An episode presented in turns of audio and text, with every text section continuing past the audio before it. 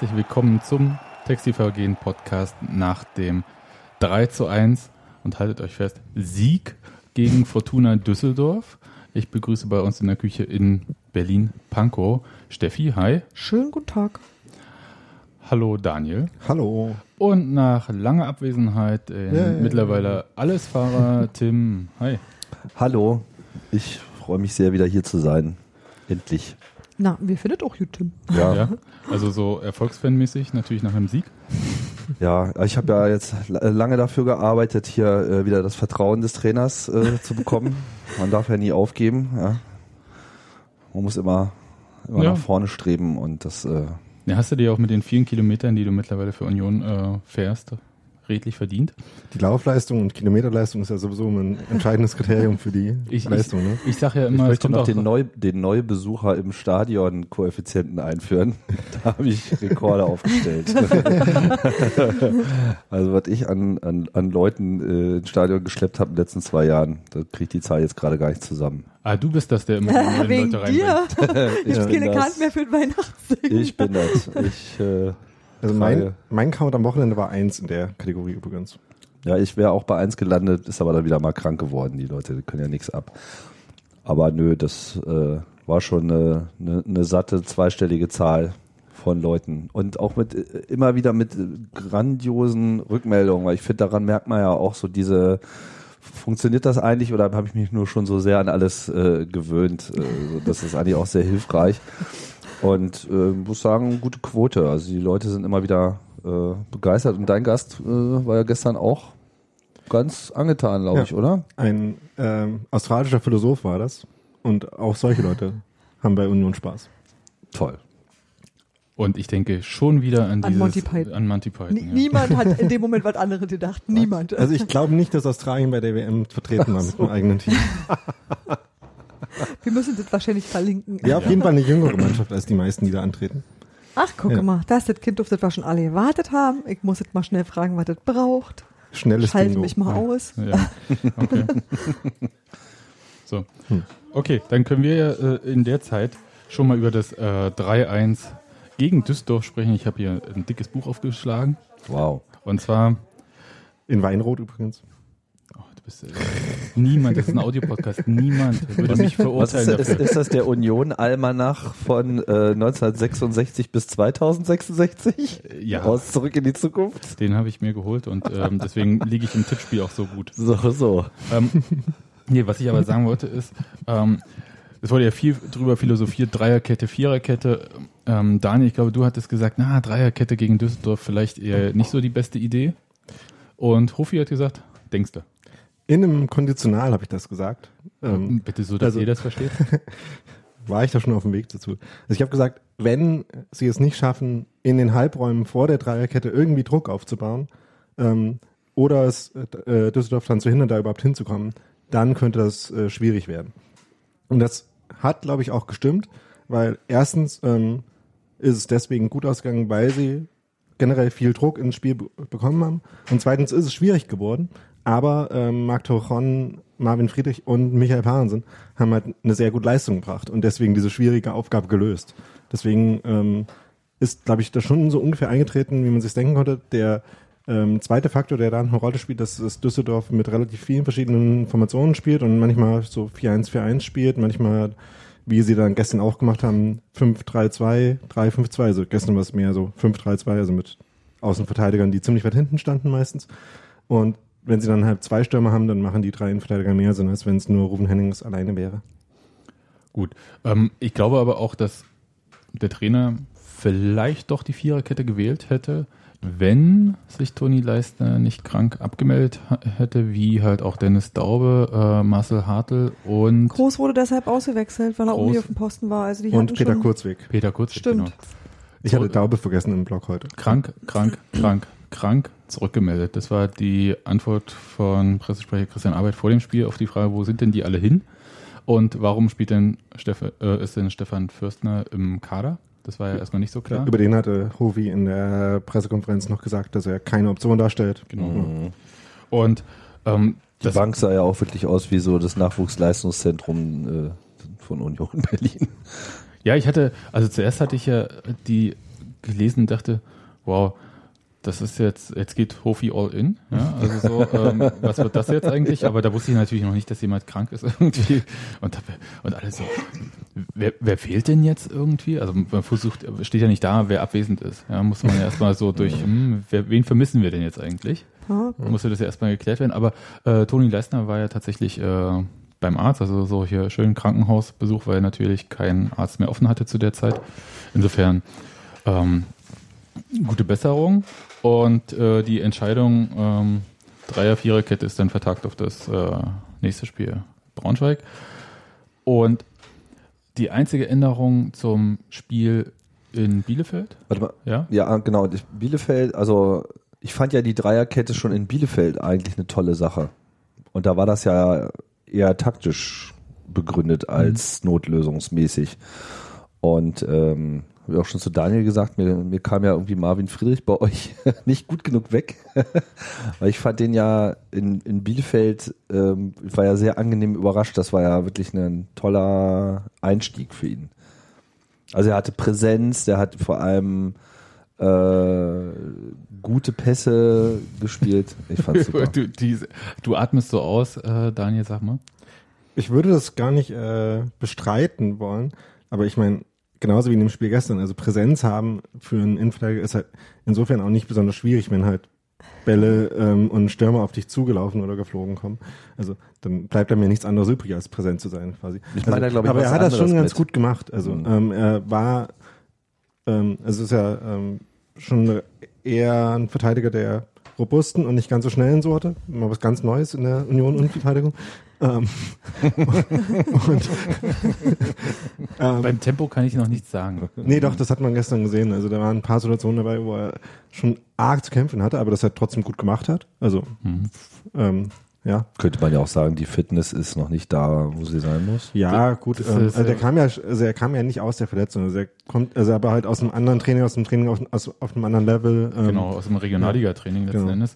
Ähm, und Wobei, ähm, war nicht die Aussage, dass äh, beide bei den Profis jeweils mittrainiert haben und deswegen nah dran sind.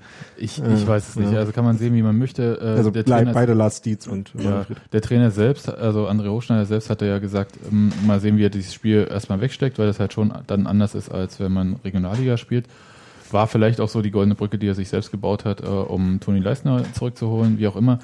Aber das ist, also die beiden gegeneinander auszuspielen, ist natürlich auch ähm, arschig. Also das bringt, Ja. äh, also was, was soll das? Also Toni Leisner ist ganz klar äh, Kopfballstärkster Verteidiger der zweiten Liga. Auch wenn das äh, jetzt Micha Pahnsen in, in Frage stellt.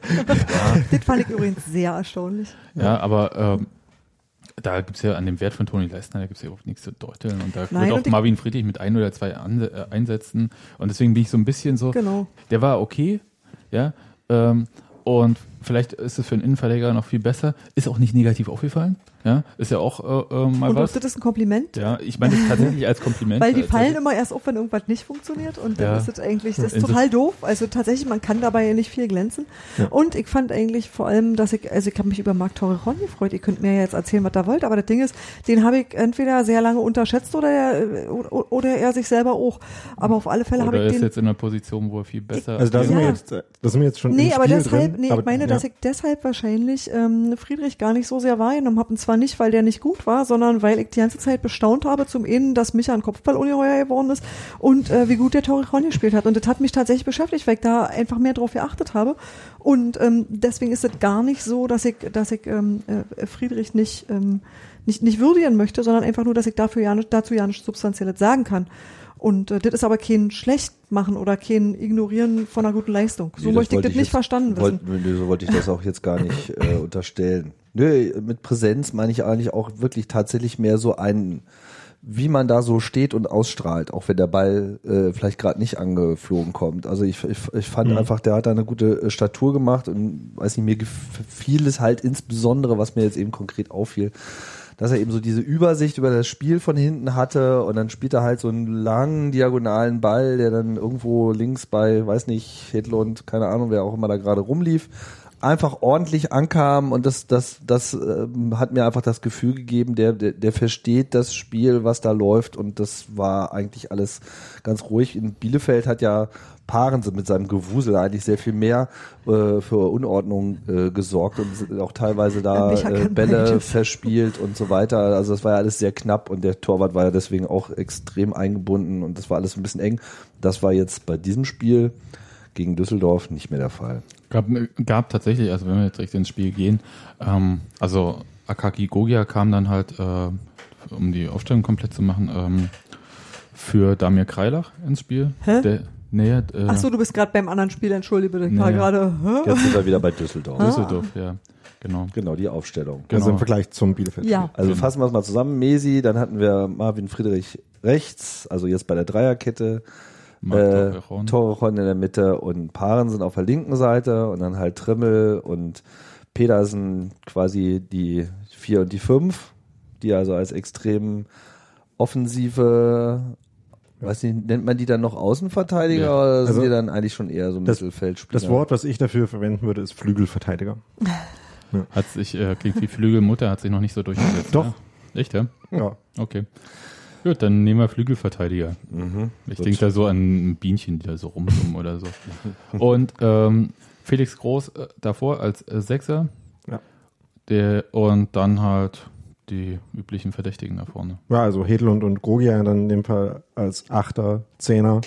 Ähm, Steven Skripski als zweite Spitze, der so äh, eine relativ freie Rolle um Polter rundrum hat und Polter als die Sturmspitze vorne.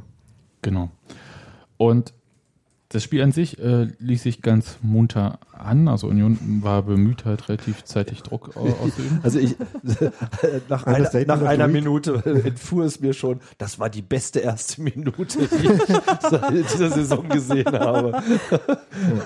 Man klammert sich ja an alles, ne? Ja, äh, konnte man über fast jede Minute sagen, ne? Es war auch nach 20 Minuten noch so, es gab dann schon noch mal eine ruhigere Phase in der zweiten Hälfte der ersten Halbzeit. Nicht, dass jetzt Union da deutlich schlechter gespielt hat, aber sie haben halt dieses ganze Gegenpressing und so weiter nicht mehr so manisch durchgezogen. Aber das war alles rund und man dachte sich so, ja, wann fällt denn jetzt mal das 1 zu 0? Ja. Es war halt vor allem jede Menge Intensität im Spiel. Ähm, Union hat es auch darauf angelegt, ähm, gerade in der vordersten Linie ähm, viele Spieler zu haben, äh, viele Spieler, die sehr scharf, ähm, schnell, viel gelaufen sind zu haben ähm, und damit halt überhaupt keinen Spielrhythmus bei Düsseldorf hat aufkommen lassen. Ähm, haben da viele Bälle auch gewonnen und ähm, das war, ein, fand ich, ein gutes Beispiel dafür, wie der ähm, psychologische Effekt vom Pressing auch funktioniert, nämlich dass ähm, wenn man eine gewisse Zeit lang einen gewissen Druck hat, auch die Bälle, bei denen der Druck akut jetzt gar nicht so richtig da ist, auch die werden dann schwieriger, wenn man halt in einem konstanten Stressmodus ist als Verteidiger. Und dann kamen halt auch ein paar Abschläge direkt zu gerade sagen, der, der ja. Torhüter machte nicht so den pressing-resistentesten Eindruck, um es Ja. mal so zu sagen. Aber vielleicht war es genau, Genau. Dieser Effekt, den du Ja. da äh, schilderst.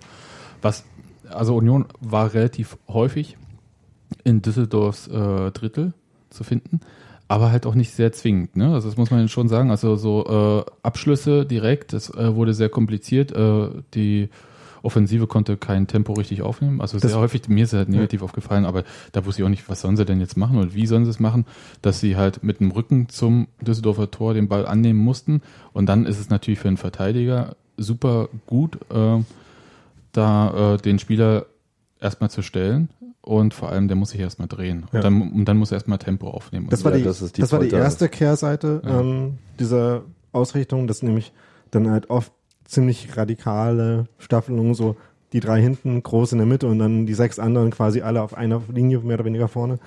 Das, äh, da haben sie dann zwar den Ball dort vorne reingekriegt in diese Linie, aber dann ist halt ein bisschen schwierig da zu kombinieren.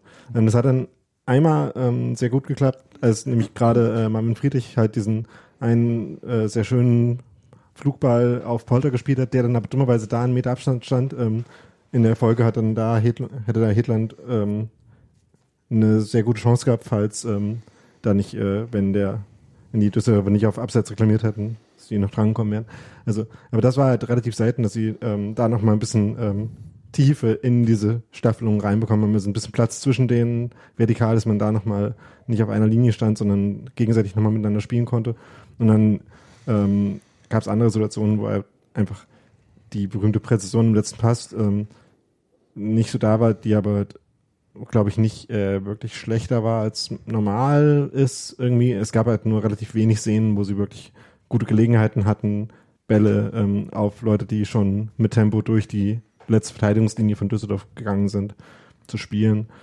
Ähm, und es gab eine Szene, zum Beispiel, ich glaube, es war so eine halbe Stunde, wo Hedlund äh, so im diagonalen Dribbling auf die ähm, Kette von Düsseldorf zugegangen ist, wo dann so ein bisschen die Abstimmung vielleicht auch noch gefehlt hat, also wo nicht so ganz klar war, in welche äh, Schnittstelle in der Düsseldorfer Abwehr Skripski jetzt reinstartet und welche er attackiert und wo Hitler den Ball durchstecken will und dann kam da irgendwie nichts mehr raus. Aber diese Diagon diagonalen äh, Läufe und Pässe, fand ich, waren ja das Mittel, um das halt unordn in Unordnung in diese Düsseldorfer Ordnung zu bringen. Das fand ich ganz gut. Was mir ehrlich gesagt gefallen hat, und das war viel besser als gegen Bielefeld, äh, das Pressing von Düsseldorf hat man spielerisch teilweise aufreizend, Herr Torrejon, ja.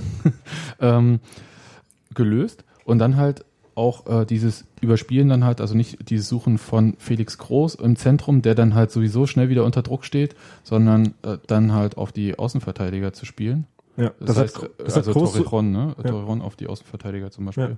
Das hat Groß insofern super gemacht, dass er da nicht zu viel gemacht hat, sondern sich halt ähm, im Mittelfeldzentrum aufgehalten hat, schon äh, sich auch angeboten hat, aber eben nicht hinter das äh, Düsseldorfer Pressing zurückgefallen ist und dann ähm, einfach da rumstand und auch keine besseren Anspielstationen gehabt hätte als die Innenverteidiger, sondern hat die halt machen lassen. Und die haben sich halt ein bisschen mehr Platz gemacht, indem sie ein bisschen breiter standen als gegen Bielefeld.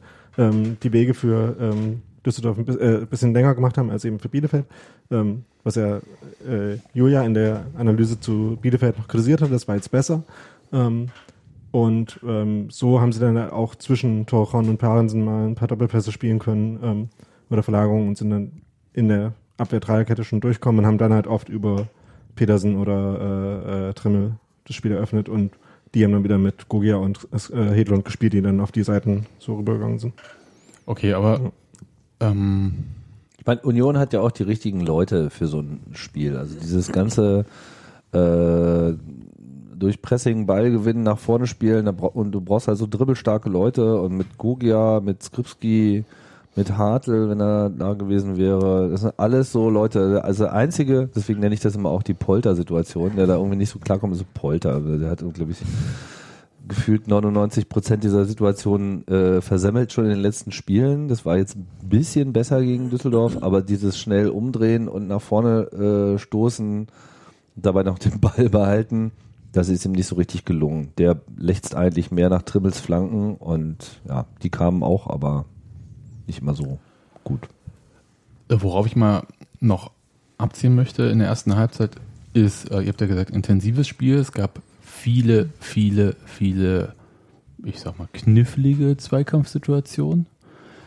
Die äh, mit, Viele liegen. es wurde viel gelegen. Übrigens auch von Sebastian Polter oft gefault, manchmal auch nicht. Ja. Das, das sehe ich halt äh, nicht aus ungefähr 100 Meter Abstand, aber wenn ihr das sagt, keine Ahnung, ich äh, stehe da hinten bei der Anzeigetafel, da sehe ich sowas nicht. Aber was ich gesehen habe, war halt, ähm, dass Düsseldorf halt so nicklig spielt, wie man das ja auch so bei Union kennt von Düsseldorf. Und bei mir hieß es dann in der Bezugsgruppe, bestätigte schlechte Ruf. ja, ja, bei mir in der Bezugsgruppe hieß es dann halt irgendwie, man kriegt äh, Norbert Meyer zwar aus dem Verein, aber nicht aus dem Kopf raus. Und der, was mich gewundert hatte, war, dass Friedhelm Funkel da so mitgemacht hat an dieser Nummer. Also es hätte ja nur noch gefehlt, dass er sich fallen lässt oder so.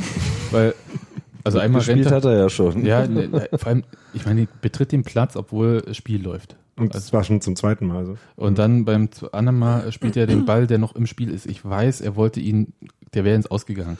Aber äh, er ist ja nun auch erfahren genug, äh, hat ja 60 Jahre Bundesliga hinter sich, dass er da auch ähm, den Fuß 50 Zentimeter weiter hinten zum äh, Abprallen benutzen kann. Dann ist der Ball außerhalb des Spiels. Und so verursacht er, also ich habe nochmal nachgeguckt, das ist ja relativ neu, ähm, die Regel, dass halt das sofort, also früher gab es bei solchen Sachen noch Schiedsrichterball und so. Ähm, es ist neu, dass es dann sofort, wenn äh, ein, äh, wie hieß das, Teamoffizielle oder so, und dazu zählen Trainer, Spieler und äh, das Personal, was dazugehört, noch zur Bank, alle anderen gelten als Drittperson. Wenn eine Drittperson das macht, gibt es immer noch Schiedsrichterball. Wenn ein Teamoffizieller es macht, gibt es sofort direkten Freistoß für den Gegner. Das heißt, ich meine, wie blöd kann man sein? Ja, äh, als äh, der hat einfach den Freistoß für Union verursacht. Das hat zwar bei Union auch erstmal keiner kapiert, weil die Einwurf machen wollten. ähm, ne, beziehungsweise haben sie weitergespielt, weil der Ball offiziell natürlich nicht außerhalb Das, war nicht, das fand ich so super, dass Friedrich einfach weitergespielt hat. Ja, muss er ja auch. Der Ball war ja nicht draußen. Theoretisch musste er erstmal er kann ihn nicht in die Hand nehmen, das ist richtig. Ja, das wäre noch schwieriger geworden. Obwohl, hm, ja, keine Dann Ahnung. ist das erste Vergehen. Ja, das aber wisst ihr bei den Schiedsrichtern natürlich auch nicht, ob die so regelfest sind wie, äh, ja. Wie Alex. man hofft, man hofft so. Man, ho man hofft halt, weil das sind halt so nicht so Alltagssituationen. Ich dachte, du sagst, das sind nicht so Alltagsschiedsrichter. Nee, nee, das sind halt einfach keine Alltagssituationen, äh, die man häufig sieht. Und das fand ich halt schon irgendwie schwierig. Und ich weiß nicht, ob in dem Spiel, das kann man im Nachhinein jetzt leichter sagen, ob er sich mit früheren gelben Karten äh, vielleicht das Leben einfacher gemacht hätte. Also insgesamt hat er ähm, sechs gelbe Karten, drei für Union, drei für Düsseldorf gegeben, davon vier erst in der zweiten Halbzeit. In der ersten Halbzeit gab es für Polter eine. die, der, die waren, die in der ersten Halbzeit waren halt äh, quasi am Ende des, der ersten Halbzeit, Ja. wenn ich das richtig sehe, 45. oder sowas, also relativ weit hinten. Und der, der war sehr sparsam äh, da und ich habe auch überlegt, darf man, also weil ich habe nochmal in der Fußballregel nachgeschaut, also für wenn ein Teamoffizieller äh, den Ball spielt, obwohl er das nicht darf, dann ähm, gibt es auch eine disziplinarische Maßnahme des Schiedsrichters, aber wie die aussieht, ob das eine mündliche Verwarnung ist oder was auch Genau. immer, aber er hätte auch eine gelbe Karte geben können. Also ich Weiß ich nicht. glaube, im Allgemeinen zeigt man äh, Trainern die Keine gelbe Karte. Karte nicht äh, physisch, sondern nur verbal. Also so wie das früher bei Spielern auch war. Nur, nur Roger Schmidt hat mal die Karte gekriegt, ne? Weil, Ja, ich glaube, bei roten Karten geht das, aber bei gelben Karten spart man sich das. ja, das ist ein bisschen albern. Ne? erinnere. Ja. Habe ich mir auch gedacht, als äh, ein Spieler hätte wahrscheinlich eine gelbe gekriegt, wenn es ein Ersatzspieler gewesen wäre, irgendwie Ja. das gemacht hätte. Und ähm, was auch ist, also nur mal so Update an Fußballregeln, ähm, falls ein ähm, Auswechselspieler, der sich ja hinter dem eigenen Tor warm macht, den Ball stoppt, ähm, bevor er ins Tor geht, war das ja früher sofort Spielunterbrechung. Der hätte dann zwar gelb gekriegt oder sowas. Heute, wenn der Ball trotzdem reingeht, gilt das Tor und dann gibt es die Bestrafung. Das haben sie auch geändert. Also im Sinne der Regel. Mhm. Ja, also nicht so wie früher, oh mein Gott, äh, äh, hier ist was passiert, was nicht äh, zum Spiel passt, wir unterbrechen sofort. Der Sendung. Geist der Regel heißt es bei Colinas Erben. Ah ja, der Geist der Regel. ähm, Aber ich muss mal sagen, ich war doch relativ überrascht, dass beide Mannschaften äh, das Spiel in voller Personalstärke beenden durften. Denn das habe ich irgendwie so nach einer halben, dreiviertel Stunde ich irgendwie gedacht, so, das sah so, Mhm, ja. das sah so, war so weil die sich auch gleich immer so angegangen sind, weil äh, ich wirklich dachte, wegen Meckern, wegen Rumrudeln, wegen, wirklich wegen Scheiß, dass irgendwem der Kragen platzt. Das war von der, also die Stimmung auf dem Platz gefühlt war so, dass ich wirklich dachte so, äh, mal sehen, ob die alle nachher noch Ja, also ich sag mal so, Ja. Sebastian Polter äh, war auf jeden Fall so ein Kandidat, der äh, dann vielleicht von der laxen Kartenvergabe des Schiedsrichters auch profitiert hat. Das könnte sein, ja. Ähm, Aber äh, Düsseldorf durchaus auch. Also Ja, beide. Seiten, muss ich mal sagen, das war tatsächlich einfach so, die sind sich immer direkt irgendwie so, die haben sie sind sich gleich ins Gesicht gesprungen. Das war, du hast das, konntest Ja, du das- richtig spüren, wie die. es war wie auch sehr nicklig dicke Luft gefühlt. war. Wobei äh, zum Beispiel, also manch, manchmal muss ich einfach sagen, hat Düsseldorf das die Fouls geschickter gezogen, geschickter gemacht. Da war ja eine Situation, wo Simon Hedlund hinter zwei Düsseldorfern hinterher rennt und beide schubst, also eine Hand auf dem einen, eine Hand auf dem anderen Spieler und beide schubst, wo ich dachte, okay, das ist schon sehr offensichtlich, also ist natürlich okay als alleiniger Spieler zwei, aber das war halt doch so okay. Was mich ein bisschen gewundert hatte, also einerseits, dass ähm, Friedhelm Funke halt die Emotionalität, also zu viel Emotionalität beklagt hat, aber Bei selber mit, Unionsspielern? bei Unionsspielern, aber das selbst der mitgemacht hat. Ähm, Ich glaube, es ging nicht so vielen äh, Zuschauern so, dass sie dachten, die sind zu emotional. nein, also gerade in, Beruhigt euch mal. ja, genau. Was mal langsam angeht. Die zweite Situation, die, also das zweite, was mich halt noch gewundert hatte an dieser ganzen Intensität, war halt, wie oft äh, Düsseldorfer Spieler äh, gegrätscht haben oder sind. Also sehr häufig irgendwie auch an Außenlinie und so, wo ich dachte, wow, also ist vielleicht jetzt nicht notwendig, da sofort runterzugehen, weil eigentlich ist es halt dann auch schwierig, ähm, wieder hochzukommen Ja. ist vielleicht jetzt nicht so das Schlauste. Und es war halt auch immer so, wo ich dachte, ah, schön die Beine hochheben, damit du nicht getroffen wirst auch. Das war so, sah komisch aus vom Gefühl her. Ich weiß nicht, ob das so eine Maßnahme ist. Die haben ja die Spieler nicht getroffen. Und ähm, wenn war das auch nicht so, wo du sagst, oh, da gibt's dann halt äh, gleich Notbremse oder so, sondern ich habe so gedacht, ob man halt so den Gegner auch schon einschüchtert, überhaupt in bestimmte Situationen zu gehen. Wenn man halt immer so am Boden lang schlittert, aber ich weiß es nicht. Das äh, ist mir aufgefallen, ich fand es ein bisschen komisch. Schwieriger fand ich jedenfalls, ähm, dass in der Phase, wo man dachte, okay, dann geht's jetzt hier 0-0 in die Pause, ähm, die einzige tatsächliche Düsseldorfer Chance ra- rauskam.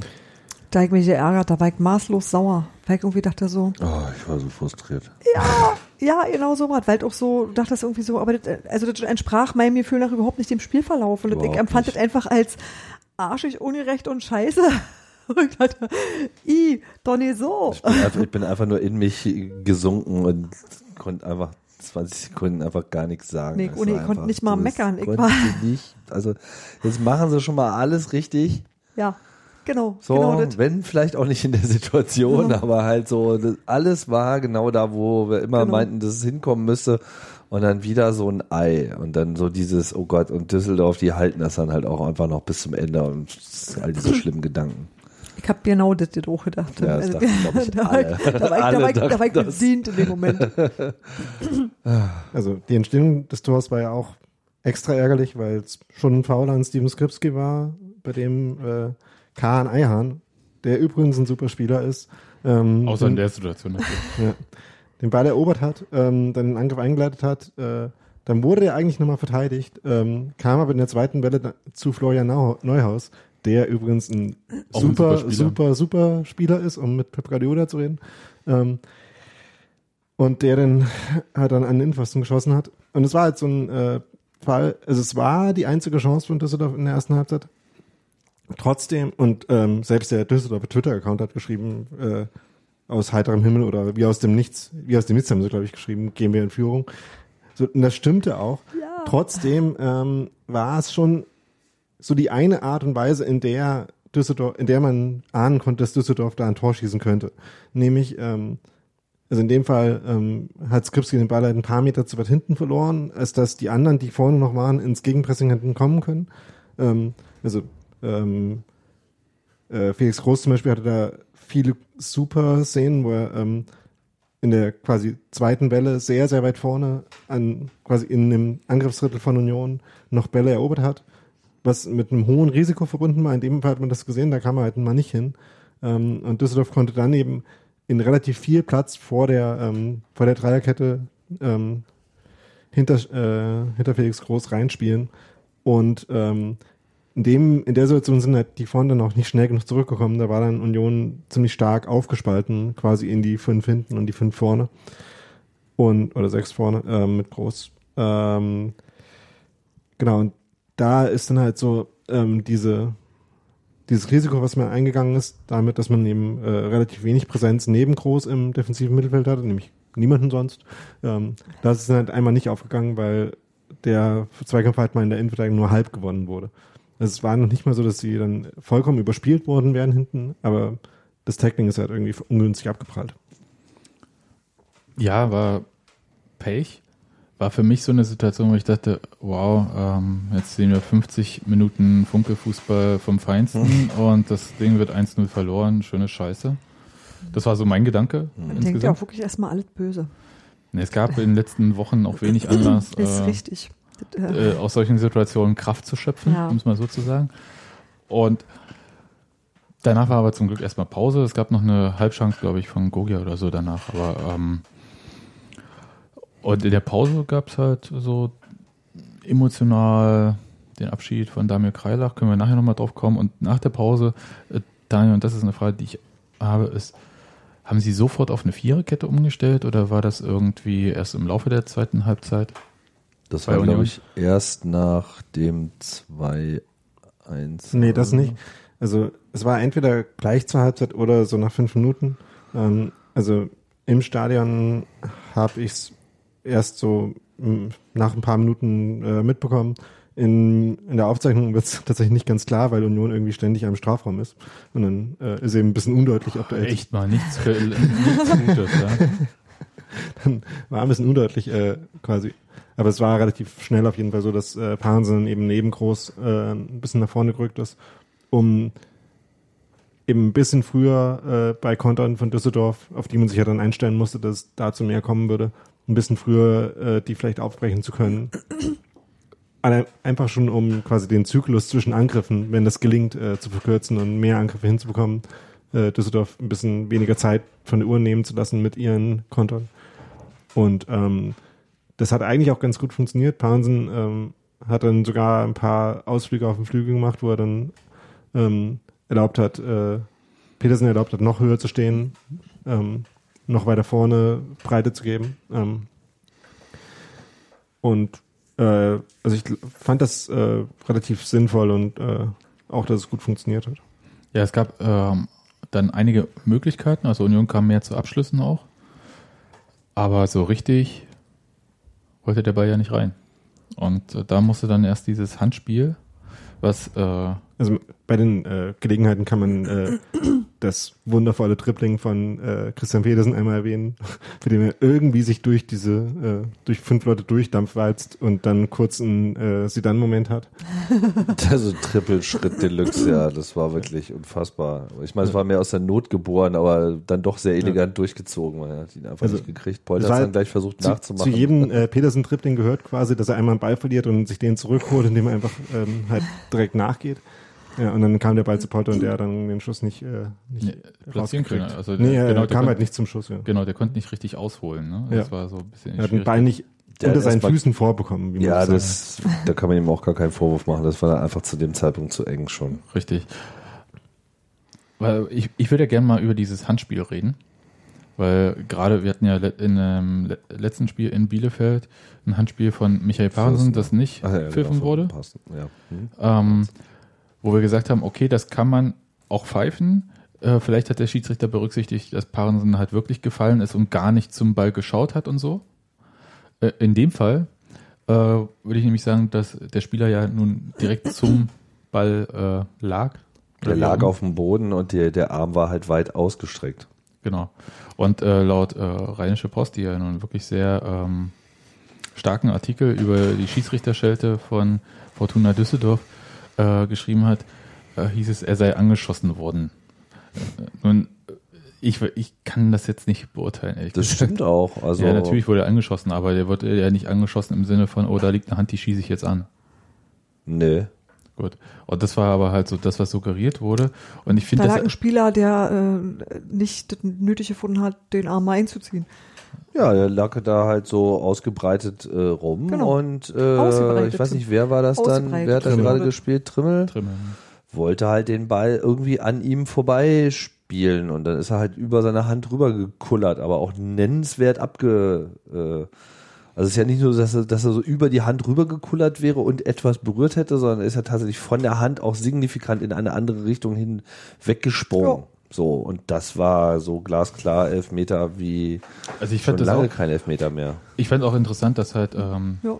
von den, Ja. Von den ja Düsseldorfern auch gab es auch Union. Also, davon, ab, von, davon abgesehen, dass man bei Handspielen ja immer Argumente für beide Seiten findet. Aber Klar. es gab ja von den Düsseldorfern auch gar keinen großartigen Protest Nö. an dem Handspiel und dem Elfmeter, sondern eher an der gelben Karte, glaube ich.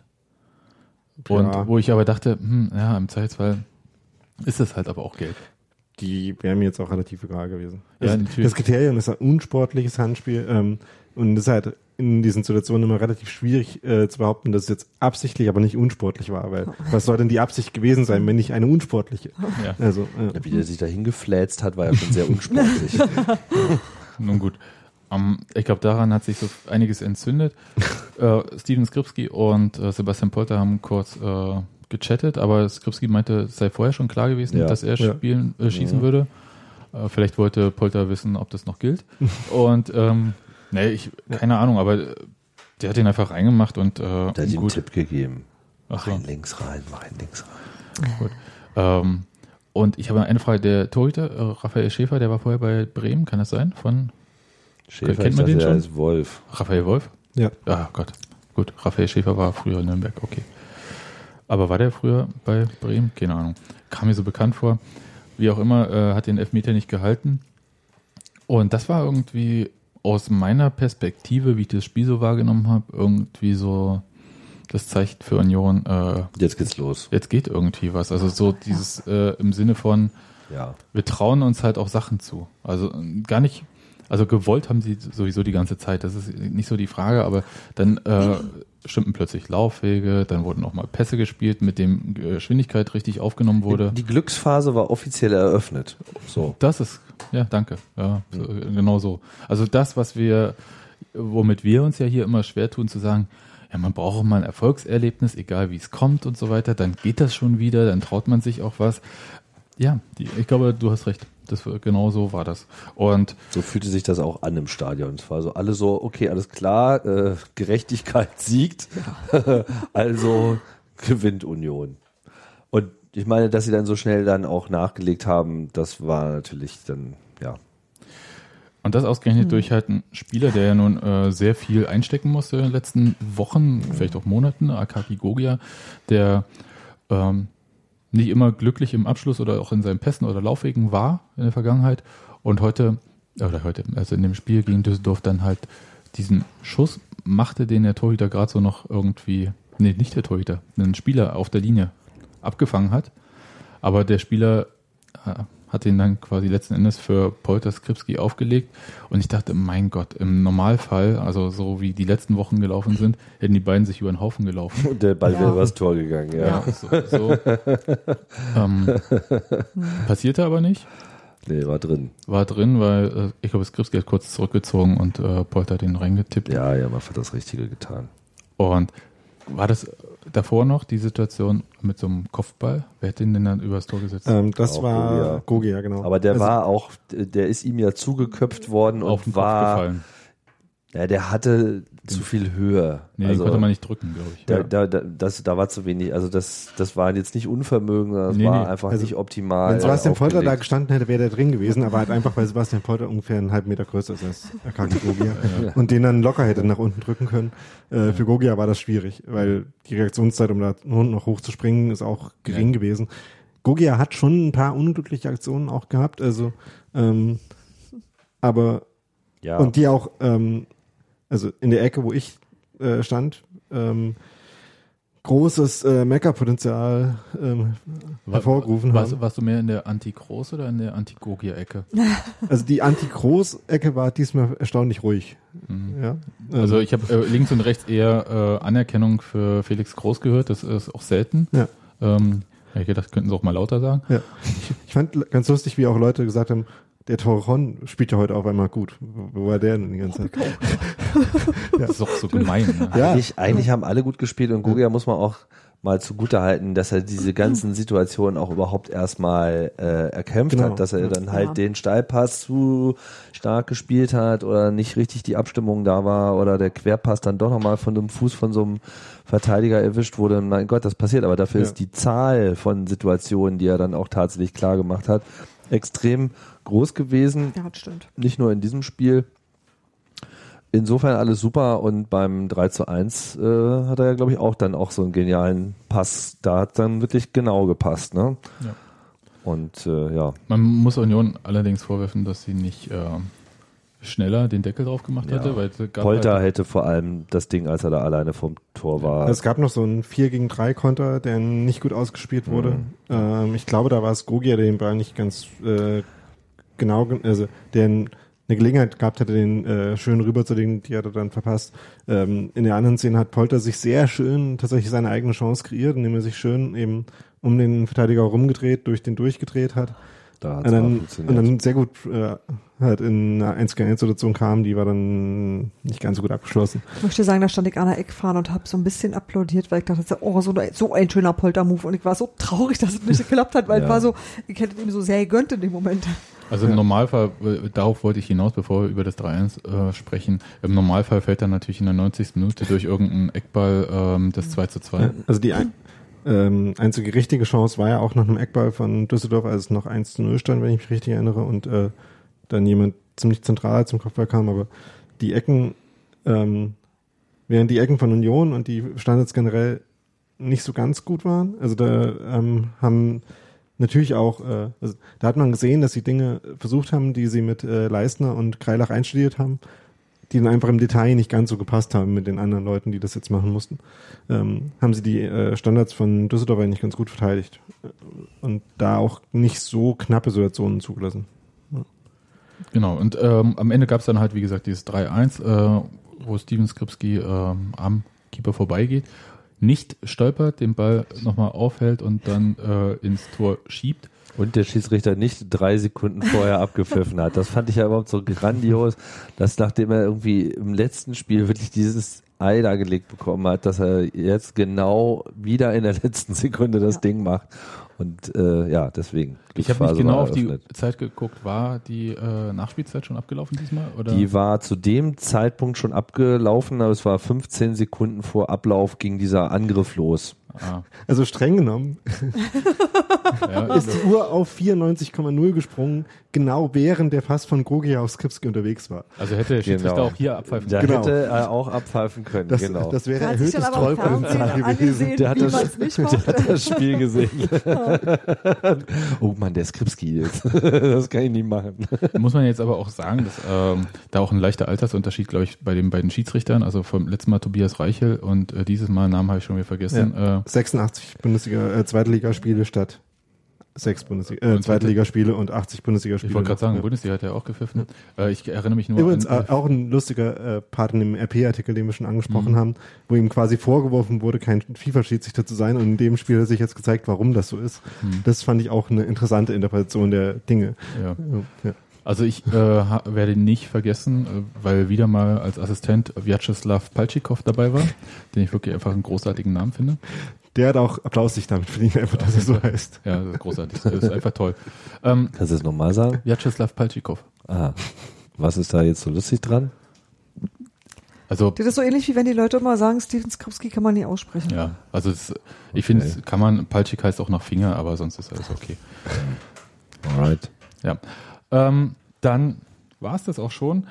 Aber in diesen Jubel, diese Jubeltraube äh, mit einem wirklich ähm, sehr ikonischen Sprung von Michael Parensen, der äh, erinnert ihr euch, WM 2006, äh, letztes Vorrundenspiel äh, Deutschland gegen Polen.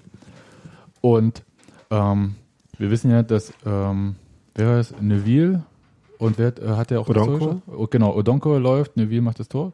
So rum, Ja. oder? Und da war auch diese Traube, springt Michael Ballack hinten drauf und äh, liegt quasi auf der Jubeltraube und äh, reckt die Faust so nach oben. Und so ein bisschen ähnlich sah das aus, wie Michael Parensen da äh, drauf sprang und äh, in Richtung Waldseite schrie, kurz bevor dann äh, ein Böller flog, der ähm, da, also da war die Traube schon wieder unten und so. Oh, Er landet ziemlich genau am Torpfosten. Genau. Ja. Und ging da los. Erstmal muss ich sagen, wir haben ewig keine Böller bei Union gesehen. Und Das zwar aus gutem Grund, weil diese Art von Pyrotechnik äh, nicht nur beim DFB, sondern auch in Fanszenen verpönt ist. Und Alle sind sich einig, dass die sinnlos dummste Art Dass das von... asoziale Drecksmist-Scheiße ist. Ja, also es, äh, so auf ungefähr auf einem Niveau wie Raketen in gegnerischen Block schießen. Und äh, also mal davon abgesehen, erstmal, also man wirft das nicht. Das muss man Genau. ganz In klar keiner sagen. Situation. Genau. Vor allem nicht auf die eigene Mannschaft quasi. Dann schon nicht auf die eigene Mannschaft. Dann wir- ist das ja geflogen über den Zaun und vorne in der Waldseite. Und wir kennen das ja bei uns, da stehen ja nur Kinder. Also was soll der Mist? Und wenn du- Waldseite auch? ja. ja. Und wenn, und dann, wenn er über den Zaun kommt, stehen da noch Fotografen, Ordner Balljung, und so weiter. also Ja, Kinder, Ballkinder. Also was soll das? Ja, ja. Also es ist halt, also nichts Gutes passiert daraus. Ja. Das wollte ich sagen. Also egal was. Und selbst wenn man einen Gegner trifft, auch nichts Gutes. Ja. ja also das ist ja, Also im Zweifel sogar noch schlimmer, weil Ja, ja, ne, in aber- gewisser Hinsicht. ja, aber also die Frage, also was muss im Kopf vor sich gehen, sowas zu machen? Ich weiß, ich weiß es. Nichts.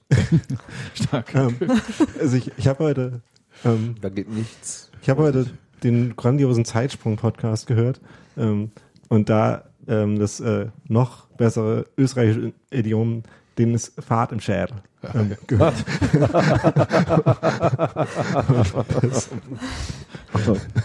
Ja, Das könnte wahrscheinlich nur Christopher Trimmel so aussprechen.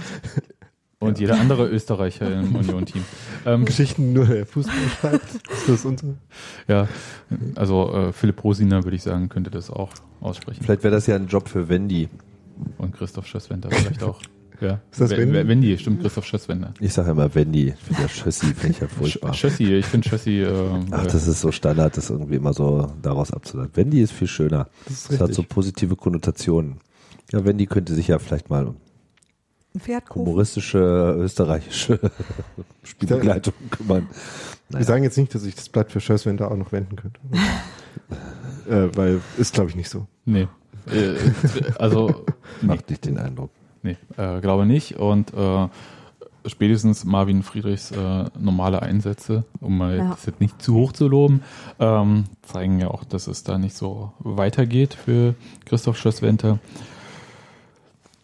Neben dem, ähm, mal von dem Böller abgesehen, danach äh, war so ein bisschen still im Stadion. Einige sagen halt, das lag daran, dass äh, man auch nicht so wusste, was mit dem, wie man jetzt mit diesem Böllerwurf umgehen soll. Ich glaube, es, von meinem Gefühl her war das eher so erstmal durchatmen. Nee, wisst ihr, es kam aber auch so halbwegs mit dem Abpfiff und du wusstest nicht, ob das jetzt irgendwas nach sich zieht und du wusstest auch nicht, weil sich sowohl Gogia die Ohren gehalten hat, als auch Grisha Prömel den Hinterkopf, dass du dachtest, äh, als du das so gesehen hast, da könnte auch jemand einfach ernsthaft verletzt worden Ja. sein. Das konnte man in dem Augenblick gar nicht einschätzen und ich glaube, das ging vielen Leuten so, dass sie erstmal wissen wollten, ist da jetzt was Schlimmes passiert oder können wir jetzt feiern?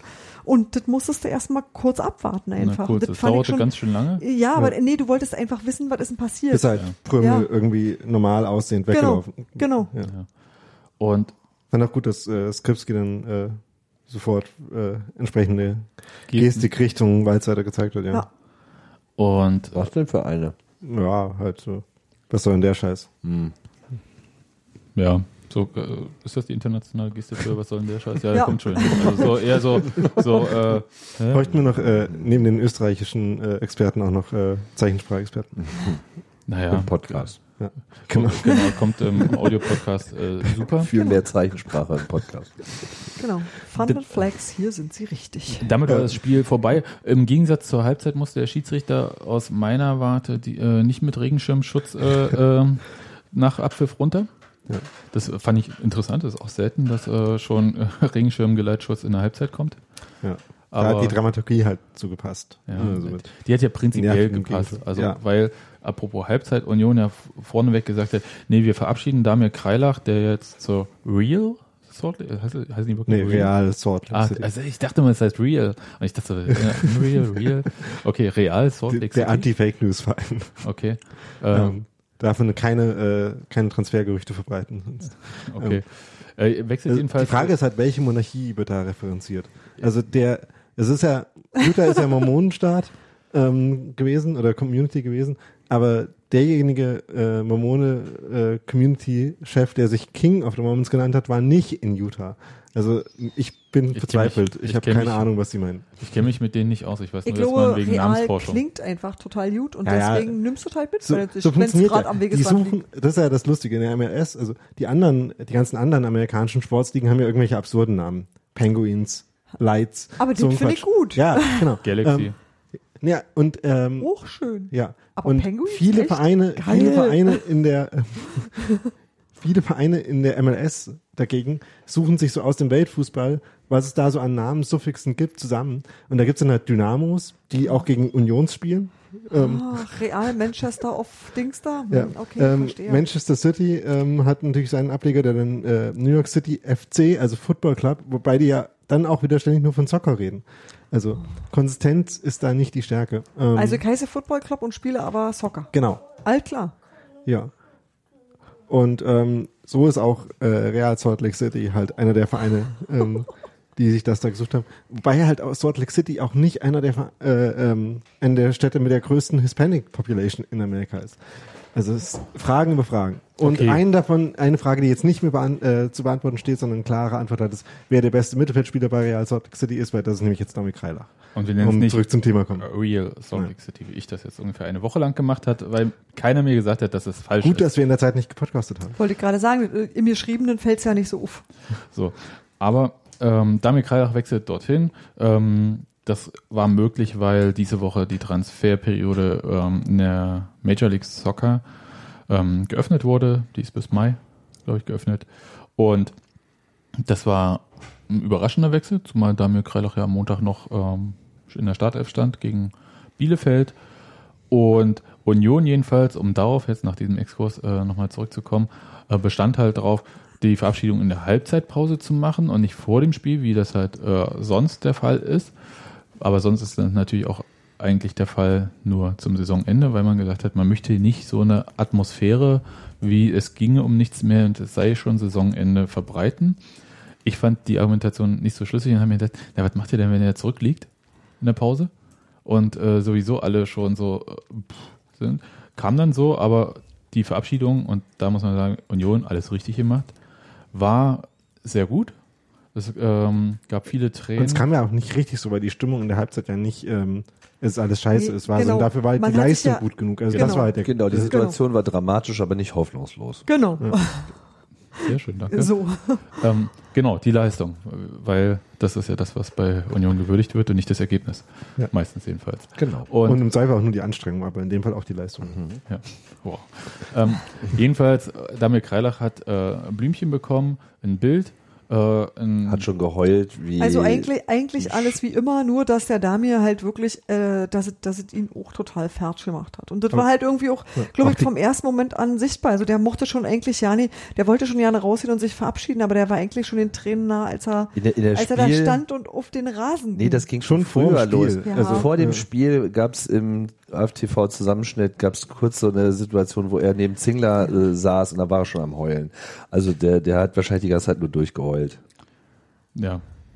ja. Aber das war, das war wirklich mega. Also da ist, glaube ich, auch kein Auge trocken geblieben im Stadion. Das war wirklich, äh, wow. Also der Typ, der, der ist ja auch so ein knuffiger, ah, ich weiß gar nicht, wie ich das nennen soll. Also so ein Herzchen ist das auch, ne? Ja, ich bin ja sehr froh, dass er nicht zu, einer, zu einem Konkurrenten von Union geht. Also dass er nicht zu insofern- einem Arschlochverein gegangen ist. Also insofern kann ich, ich kann ja auch gönnen, Soweit wir ja, wissen. also äh, zumindest äh, real aus Salt Lake City kann ich das gönnen, weil die sind weit genug weg. Ähm, Kaiserslautern, Düsseldorf oder so hätte ich es nicht gegönnt. Das hätte er auch nicht gemacht. Das Weiß ich ich nicht, das ist- jetzt auch. Weiß ich nicht, Ja. ist, äh, Ja, sind ich meine, das ist ja nicht sein Traum, mal in Kaiserslautern spielen zu können. Bitte nicht. Also das, der, der definiert ja jetzt hier wirklich schon andere Länder, andere Sprachen, andere Erfahrungshorizonte. Warum er sich dann ausgerechnet Utah wählt, ist mir ehrlich Also, gesagt Hauptsache ein Utah. Rätsel. Aber er Also ich glaube, ähm, Bayern zum Beispiel wäre vielleicht auch ein groß genuger äh, Kultursprung gewesen, um, um Weggang zu rechtfertigen. Ja, aber da gibt's ja nicht mehr so viele Das Zweitligisten. ist halt nun mal Ich nicht meinte auch ganz eher so so seine Erstligisten. Option. Also, ja, ähm, die so heißen. War auf jeden Fall klasse. Ich fand es irre, wie der da rumgelaufen ist. Der war völlig zerstört. Also merkte man, also nicht, nicht jetzt so negativ war halt zerstört, Das aber war halt war, einfach, du hast, du, du hast jederzeit das Gefühl gehabt, dass es ihm wirklich, dass er sich einerseits darauf freut, was Neues anzufangen, dass es ihm aber auch wirklich das Herz zerreißt, dass man dafür von woanders weggehen muss. Ja. Und das war, konnte ich so gut nachempfinden. Und ich glaube, das ging irgendwie auch allen so. Mhm. Da war man so gerade mal kurz mit der ganzen Welt im Einklang, weil man irgendwie dachte, Damir, wir lassen dich ungern gehen, aber wir wünschen dir einfach verdammt nochmal alles Gute. Aber er hat da ja auch alles richtig gemacht, weil als er damals Rijeka verlassen hat, hat er da, der ist, wie alt war er? 23 oder 24, als er zur Union kam. Und er war ja Kapitän bei Rijeka in dem Alter schon. Und äh, hatte dann auch eine Abschiedschoreo bekommen mit hier seinem Trikot ganz groß gezogen und so weiter und so fort.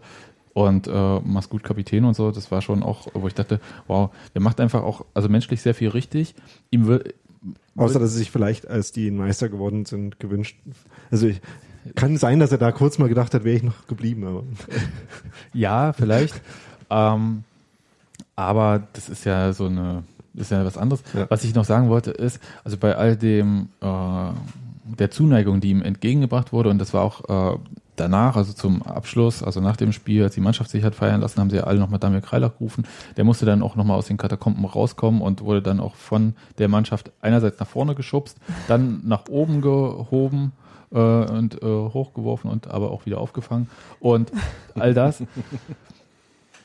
Und muss man aber auch sagen, dass halt Damir Kreilach bestimmte Sachen, das passt jetzt vielleicht nicht irgendwie in hier so äh, diese tollen Abschiedsszenen, aber ihm wurde ja immer vorgeworfen, er sei zu lieb und würde, ähm, ähm, würde halt sich zu viele Probleme zu eigen machen und das auch als Kapitän. Und ich überlege immer die ganze Zeit, ob das per se eine schlechte Eigenschaft ist, weil äh, ich weiß nicht, ob das Also- so ist. Vielleicht ist es für Profifußball, wo du halt auch mal so ein bisschen ähm, wegbeißen musst vielleicht, aber andererseits ist es eine menschliche Komponente, die ja auch äh, so eine Atmosphäre schaffen kann, in der auch äh, Sachen möglich sind, die woanders, wenn du halt irgendwie ständig dich angiftest oder halt so permanent diese Challenge-Atmosphäre hast, die ja Profifußball aber eigentlich auch hat. Also ich finde das großen Schwachsinn, diesen Vorwurf, weil man dann quasi anderen vorwirft, dass man sich selber arschlochartig verhält. Also, Ich glaube auch, Also dass es so rum besser funktioniert. Ist halt eigentlich irgendwie so ein osteuropäisches Ding, ähm, dieses Herzchen sein.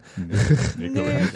Also ich, ich, ich hatte ja Tut mir leid. Jetzt, jetzt, jetzt Ich würde jetzt gern Ja sagen, aber nee. Okay, aber trotzdem, ich, ich habe die ganze Zeit überlegt, woran mich das die ganze Zeit erinnert und da Du fällt bist mir, einfach ein Mensch mit einer guten Kinderstube und das find mal. ja, nee, da fällt mir einfach eine Story aus meinem, aus meiner Fußballerzeit ein, als ich so Ja. ein kleines Kind war. Wir lehnen uns zurück. Ja, das war, das war der grandioseste Tag, den ich je im Fußball hatte. So, das war mein, mein Highlight irgendwie.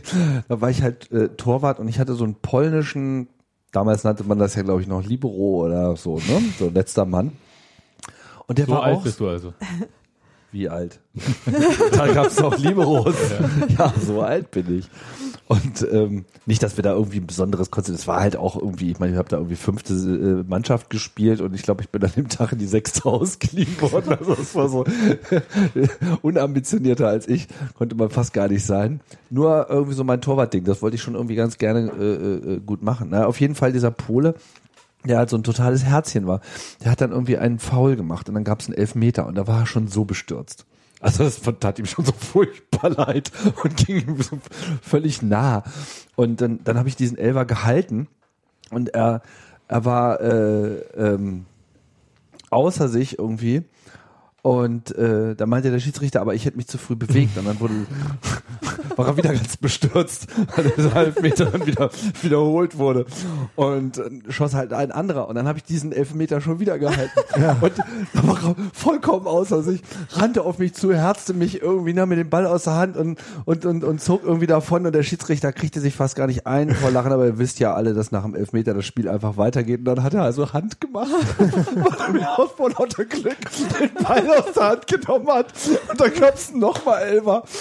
Und den habe ich dann noch mal gehalten. Also, also, was mich jetzt interessiert, wer war der Schütze bei den Elfmetern? War das dreimal derselbe? die waren alle fertig. Ich habe drei Elfer hintereinander gehalten. Der Nachschuss ging dann rein, aber es war auf jeden Fall, hat dann keinen mehr interessiert. aber, aber, aber so diese Seele, und als ich da mit Kreilach gesehen habe, das, das kam mir genauso vor. So dieses nimmt sich das einfach so zu Herzen alles. Und äh, ich finde, das, da, damit ist er auch wirklich ein totaler Super-Unioner, weil das ist einfach genau das, was auch dieser Verein braucht. Ja, Amen. Ja, Also, ja. Und ähm, ich glaube, dass in bestimmten Situationen das besonders notwendig ist, aber es halt auch nicht immer reicht. Also es ist halt nicht immer das, was die Mannschaft da braucht. Es gab halt in der, ähm, ich sag mal, Spätphase Düvel, ja, ähm, oder Frühphase Lewandowski, wie auch immer man das nennen mag, ähm, da war das, glaube ich, nicht das, was Union gebraucht hat. Da hieß es ja, dass die Mannschaft prinzipiell zu artig, zu brav, zu und so weiter äh, sei. Ich kann für die aktuelle Mannschaft, ähm, finde ich im Moment keine Attribute. Ja, fällt mir sehr schwer, gibt mir sehr viele Rätsel auf diese Saison. Und ich kann jetzt nicht sagen, irgendwie so und so läuft's dort oder so und so läuft's dort nicht. Und das war auch das, was, wenn man so mit Leuten gesprochen hat, vor dem Spiel zumindest, war halt so, dass alle so, irgendwas stimmt da nicht. Aber was stimmt denn da nicht? Und André Hofschneider, um mal so ein bisschen das vom Spiel weg in die Zukunft zu schauen, hat er ja gesagt, naja, in dem Spiel war jetzt nicht alles toll, aber war vorher auch nicht alles schlecht. Ist natürlich auch so ein Bombenspruch, kannst du immer bringen. Fand ich aber einen guten Kommentar. Ja, natürlich, aber es ist halt, weil, weil natürlich ja vom Ergebnis immer gedacht wird, ja. Und äh, wir sind ja super positiv, während wir im letzten Podcast, hm, ich sag mal, Es hat nicht ja auch so im letzten Spiel nur eine Sekunde gefehlt und die Presse wäre auch wieder eine andere gewesen. Und wir auch in unserer Stimmung. auch. Naja, ich meine, ja. wäre das ein 2-1 gewesen, dann wäre die Krise auch schon offiziell beendet gewesen. Also nur diesmal war ich sie war- halt richtig beendet. Ich weiß es nicht. Also, Ja, weiß ich auch nicht. ähm, also ja, schafft es sich gibt, Luft, was es weiß gibt ich. Krisen, die noch nicht beendet sind, würde ich, vom- würde ich mal sagen. Die aktuelle Ergebniskrise, also Union ist jetzt gerade in der Serie mit nur einer Niederlage in den letzten vier Spielen. Ach, so macht man das, äh, Daniel, ja? Ja, ich glaube schon. Ähm, Okay. Und dem Spiel war es halt, ja. Das war halt so ein Spiel, wo ähm, man gewiss, gewisse Schwächen, die man quasi selber hatte, in Kauf genommen hat und ist halt sehr gut aufgegangen. Also es war am Ende ein sehr deutlicher Sieg. Also auch so, wenn man auf alles andere als die Tore schaut, war es ein sehr klarer Sieg. Und Düsseldorf ist auch eine Mannschaft, die ähm, für sowas halt vielleicht auch ein bisschen anfällig ist, auch mal deutlich schlechter zu sein, obwohl sie irgendwie komischerweise Erster sind. Ähm, und die, ähm, diese Leistungen äh, gegen andere Mannschaften zu stetigen, ist natürlich. Äh, Tim kocht Wasser. Nur falls ihr euch wundert, das piept gleich nochmal. Alles ist gut. das ist nicht der Ablauf der Redezeit Ich von habe noch nie so Daniel. einen komplexen Wasserkocher gesehen. Das ist schlimm. Dauert nicht mehr lange und da ist noch eine Maus dran. Für deine Gedanken zu Ende, Daniel. Ich wollte euch nicht wenn ich jetzt noch wüsste, welcher das war. ähm, ähm, also Union hat zum Beispiel dieses äh, Spiel auch mit der, ich glaube, höchsten Expected Goal Differenz der Saison gewonnen. Ähm, hatte 23 zu 5 Torschüsse. Also ähm, es ist jetzt nicht nur Ergebnis nachlaufend, wenn man ähm, dieses Spiel auch dafür lobt, ähm, dass es eine gute Leistung war. Ähm, Du hast und gesagt, es sei die beste Saisonleistung gewesen. Habe ich das? Ja. Ja, vielleicht. Ähm, also War's auch. ähm, ich glaube, es ist insofern die beste Saisonleistung, dass die einzigen anderen überzeugenden Spiele, die es gab, halt gegen Abstiegskandidaten waren. Und zwar in der richtigen Tabelle und nicht in der Expected Goal Tabelle, wo ja äh, Düsseldorf ein Abstiegskandidat ist. ähm, ähm, von daher war es die Gelegenheit, ähm, mit dem, mit einem deutlichen Sieg ähm, quasi den, äh, diesen Anspruch zu rechtfertigen. Und das heißt aber nicht, dass es jetzt zwingend so weitergeht, sondern ähm, Was? Klaro. ich fahre doch jetzt nicht nach Braunschweig für nix. Nee, das, ich glaube, der Knoten ist jetzt geplatzt. Was ich nur sagen wollte, nur weil, also falls es jetzt irgendwie nicht so weitergeht, folgt daraus auch nicht, dass das Spiel nicht gut war. Das Also sowieso. man, äh, Aber ich mag Tims Man- Optimismus. ja, Ähm, ich bin da jetzt auch ein bisschen mehr bei Tim, tut mir leid, Daniel. Ja, also äh, ich, ich brauche jetzt keinen Realismus. Ich will jetzt hier irgendwie äh, vorwärts schreiten wir Seit an Seit. Ja, äh, so das möchte ich hören. Ich möchte äh, sehen, dass irgendwie diese Wucht, die äh, Union dann nach diesem 1-1 entfesselt hat, auch in der Ja. Offensive, da hat man ja gesehen, auch was also alles da. wer- ist, Alles ist da. also wir haben da viel über individuelle Qualität gesprochen und äh, von Spiel zu Spiel, das nicht gewonnen wurde, ist der Glauben an die individuelle Qualität im Kader gesunken, also auch bei uns im Anhang so. Und ähm, ich glaube, das war schon ganz gut auch so als Selbstvergewisserung. Ist alles da, wie Steffi sagt. Und zwar sowohl für die Spieler als auch für die Leute, die diesen Kader zusammengestellt haben, als auch für die Leute wie wir, die das Spiel sich anschauen. Ist nicht alles schlecht. Aber ich würde trotzdem gern wissen, was irgendwie, also wenn man irgendwie ansatzweise rausfinden könnte, wird man sicher nicht, was da so zwischendurch so ein bisschen schiefgelaufen ist, wäre es schon mal ganz cool. Und natürlich muss man auch sehen, ob ähm, diese Art, wie man spielen lässt und was man sich da jetzt zusammengefunden hat, ob das halt vielleicht auch ein Modell ist, mit dem man weiter so spielen kann. Vielleicht, vielleicht nicht. also ohne Anpassung ist das keine Ordnung, mit der man zehn Spiele in Folge gewinnt. Naja, Ja, aber die nicht gesagt, dass es die keine kommen- Genau, geben wird. die- Also ja, eben. Die, äh, Also, kommen, die ja. kommen ja automatisch dadurch, dass halt Spieler, die jetzt nicht spielen konnten, dann wieder mit dabei sind wahrscheinlich und so. Also da werden sich sowieso Dinge ändern einfach Ja. durch die Ich würde sogar noch mal eine andere. Beobachtung noch mal nachwerfen, weil ich hatte das Gefühl, ich meine, im Prinzip ist ja Unionsschwäche hat sich ja im Prinzip schon in, in der letzten Saison so ein bisschen angedeutet. So. Und auf einmal hat man sich gewundert, warum dieses wunderbar eingespielte Modell nicht mehr funktioniert. Und ich glaube, es hat viel damit zu tun, dass die anderen Mannschaften Union dann auch ausreichend ausgeguckt haben, die Schwächen entdeckt haben, dagegen vorgegangen sind und dann haben sie ihr Spiel nicht mehr auf den Platz gekriegt. Und diese Variabilität und im Prinzip ist so mit dem Spiel in Bielefeld ist so ein bisschen auch der Bock umgestoßen worden, so nach dem, also ich fand diese Dreierkette, aus welchem Gedanken auch immer die jetzt geboren wurde, das war so ein, wir sind jetzt mal ganz anders aufgestellt als sonst, jetzt seht mal zu, wie er mit uns klarkommt. Und das ähm, plus eben mit dem Spiel gegen Düsseldorf diese Massivität. Ich meine, die ja auch noch aus einem anderen Grund auch noch ganz praktisch ist, weil wenn man einfach mal die ersten zehn Minuten in der alten Försterei zeigt, so, wir wollen das jetzt aber auch mal richtig, das Stadion war ja sofort dabei und wurde dann auch nicht mehr verloren und so. Und das war ja bei vielen Heimspielen schon so ein bisschen auch so eine Schwäche, ne, dass, dass, dass dieser, dieser äh, Gesamtorganismus alte Försterei auf einmal nicht mehr so gegriffen hat. Und das äh, hat, glaube ich, alles dazu beigetragen. Also Düsseldorf wurde nicht besiegt, Düsseldorf wurde niedergerungen und das fand ich irgendwie grandios. Okay. Können wir uns drauf einigen, Tim. Total.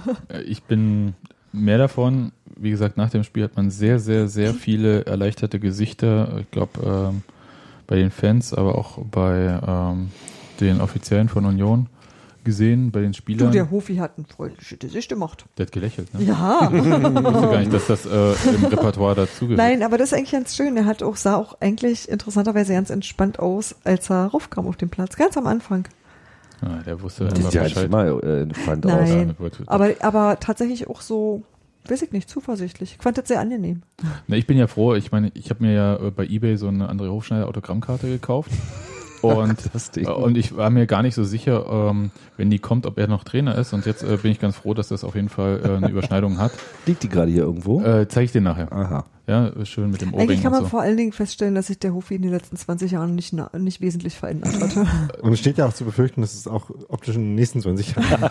Wieso ist doch gut? Ähm, Auf dem Fitnesslevel ist das schon völlig in Ordnung. außer, also er trägt kein Ohrring mehr und die Haare sind grau und nicht mehr blond. Und der hat jetzt auch wieder lange Hosen angehabt, oder? Also, tut mir leid, diese Story äh, langweilt mich so dermaßen. Welche, er hat Hosen angehabt, das finde ich wichtig. Ansonsten ähm, ist mir das total egal. Ich, nee, ich kann das echt nicht mehr hören. Ja, der hat kurze Hosen an. Ja, sorry, aber das war nun mal sein Markenzeichen. Ja. So Also, ist es. Das geht schnell. Der, der soll mal im Anzug kommen. Bei mir auf Arbeit, ich, ich sag das mal so, bin letzte, letzte Woche Donnerstag, Hast du Guardiola-Style oder was? bin ich äh, im Hemd auf Arbeit Nicht gegangen gleich und so doll alle, übertreiben. alle haben mich gefragt, warum ich ein Hemd anhabe, wirklich durchweg. Und jetzt habe ich gesagt, okay, ich ziehe jetzt einfach jeden Tag ein Hemd an, bis sie mit dem Quatsch fragen, wo ist eigentlich dein Kapuzenpullover geblieben? Auf, nee, bis sie Wobei die dir so natürlich Fragen Hoodie zu nennen, stellen. weil die ja Bis sie nichts mehr 20 sagen sind. und dann ziehst du wieder ein T-Shirt an. Ja, genau. Und äh, ich würde André Hofschneider das ähm, ähnliche empfehlen. Also vielleicht auch einfach mal schön im maßgeschneiderten Anzug dann an der, äh, beim Spiel an der Seitenlinie stehen. Einfach um die Leute total zu verwirren. Weil es ist doch totaler Quatsch, dass man die. Ich meine, Hofschneider zieht da halt. Ich verstehe äh, die kurzen Hosen. Ist bequem. Ich ziehe zu Hause auch gerne kurze Hosen an. Hier, könnt ihr gucken. Ja, also es ist halt. Äh, Also ehrlich gesagt hat er eine kurze Hose an, weil seine einzige Hose im Trockner liegt. ja, das ist und vielleicht gar das nicht so schlecht. Ho André Hofschneider genauso. Mit der Dreierkette Die haben sie Spiele gerechnet, ja aber mit dem Anzug kamen sie nicht klar. Die Spiele sind ja auch immer am Ende von der Woche.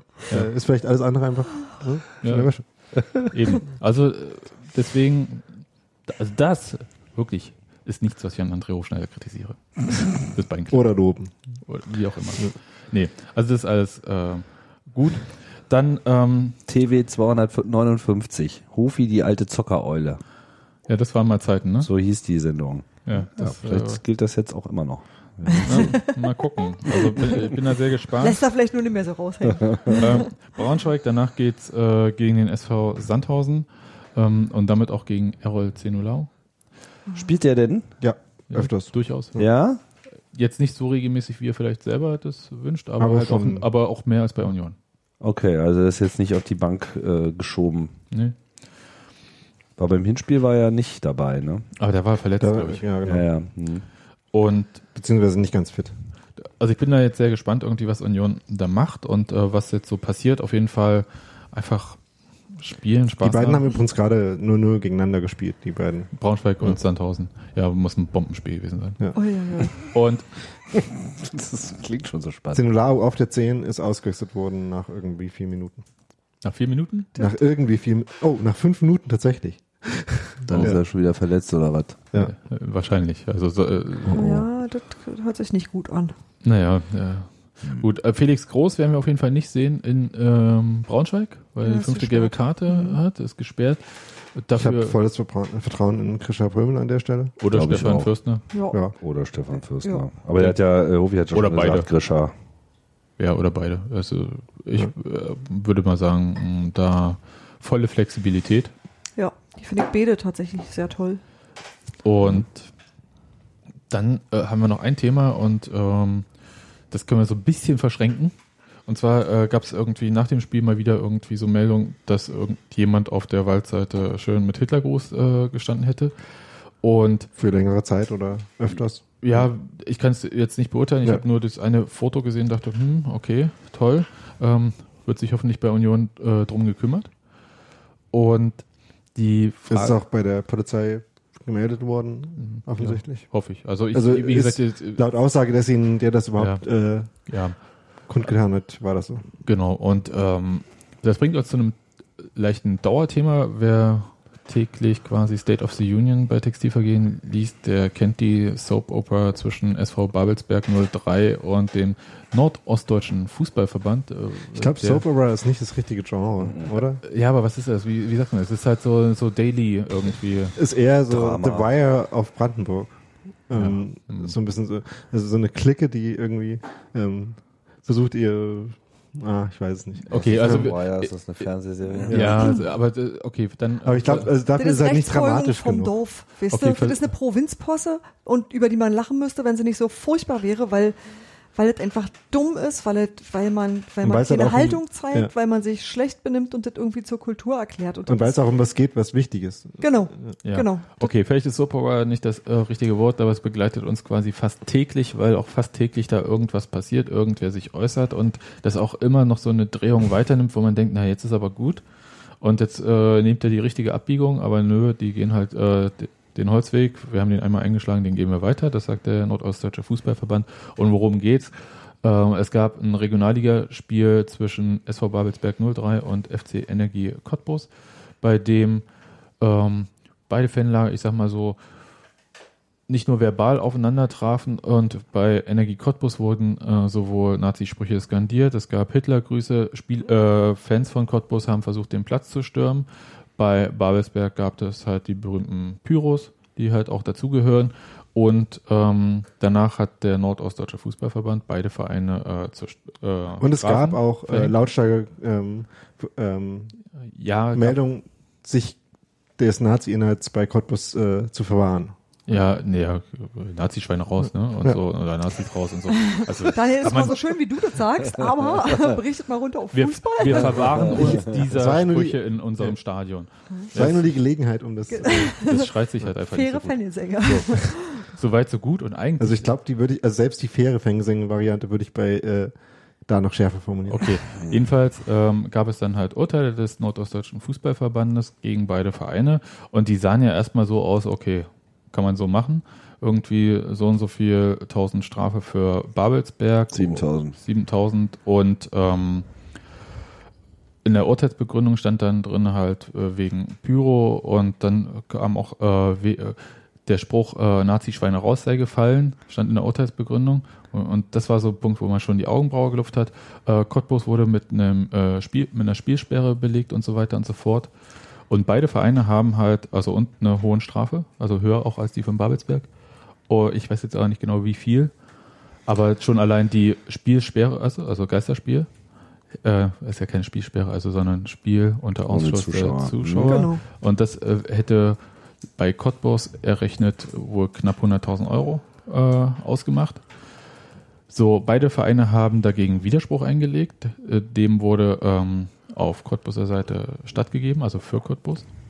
Und die Strafe wurde verringert. Auf fünf oder so, ne? Und vor allem kein Ausschuss der Zuschauer, sondern äh, Bewährung. Und bei Babelsberg wurde der äh, Widerspruch abgelehnt aus formalen Gründen, weil der Widerspruch nicht unterschrieben worden sei. Ähm, was kann sein, kann nicht sein. Ich kenne die Regularien dann nicht, aber Babelsberg sagt, hey, wir haben vorher äh, mit dem Sportgericht auch immer äh, so kommuniziert und haben da nie irgendwie eine Unterschrift, sondern da war immer Das für den Vorstand. Sportgericht man tut, als wäre ein ordentliches Gericht, ey. Ja, ähm, so. Und ähm, dann ging das halt so weiter. Babelsberg hat versucht, da Öffentlichkeit herzustellen und hat gesagt, hier, das geht überhaupt nicht mit diesem, äh, dass da drin steht irgendwie Nazi-Schweine raus sei die Begründung. Und dann hat der NORV die ganze Zeit gesagt, ja, wir wussten ja nicht, dass da Nazi-Sachen gebrüllt wurden und sonst hätten wir ja und das äh, und so weiter und so fort. Stellt sich raus, am Ende wurde das Verfahren gegen Cottbus komplett eingestellt. Das heißt, sie haben gar keine Strafe bekommen. Ach. Ja, das haben sie aber nicht so öffentlich gemacht. Ähm, Oh.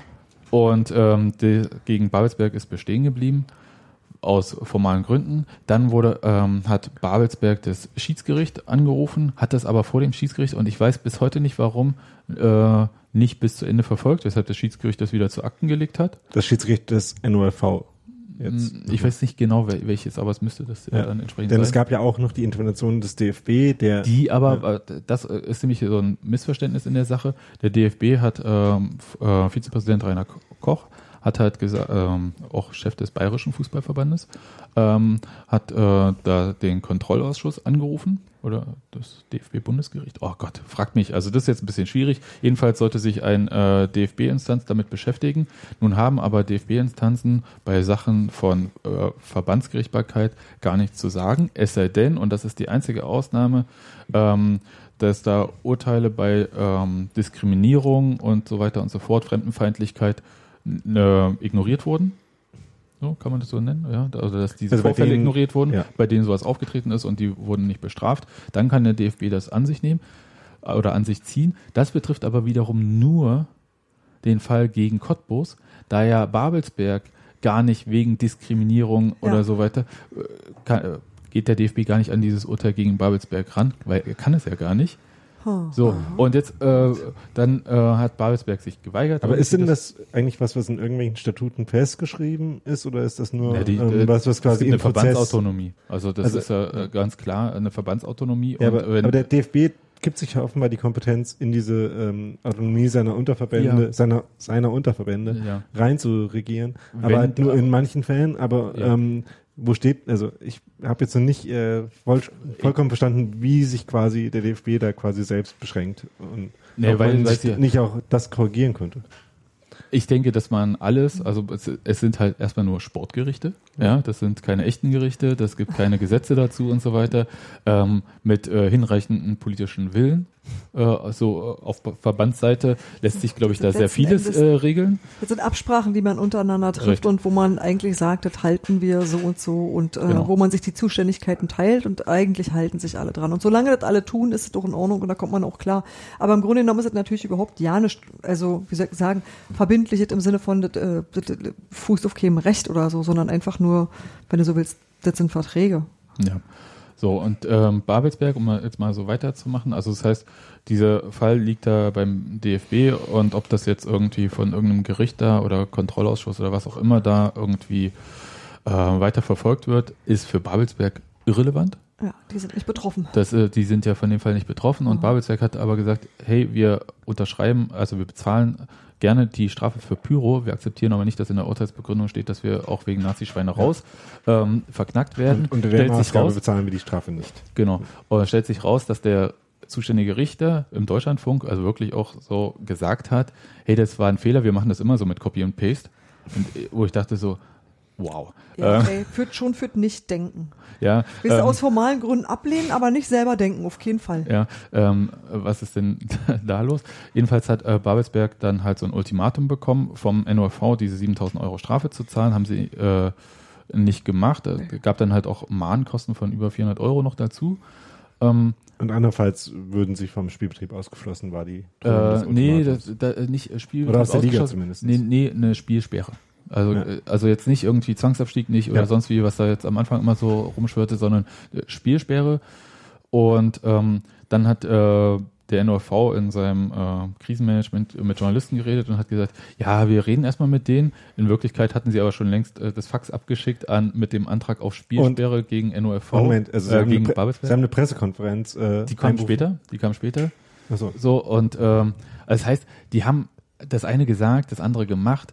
Ähm, und vor allem haben sie gesagt, die Glaubwürdigkeit des Verbandes steht auf dem Spiel, aber nicht, weil sie irgendwie Quatsch gemacht haben, sondern wenn sie ein Urteil, das offensichtlich Quatsch ist, vor allem in der Urteilsbegründung, ähm, ähm, Nicht, enforcen. ja, also nicht durchsetzen, dann wäre ihre Glaubwürdigkeit, würde ihre Glaubwürdigkeit auf dem Spiel stehen. Und alle, also wirklich alle, alle so, habt ihr sie noch alle und äh, niemand versteht das und was, was geht da eigentlich vor?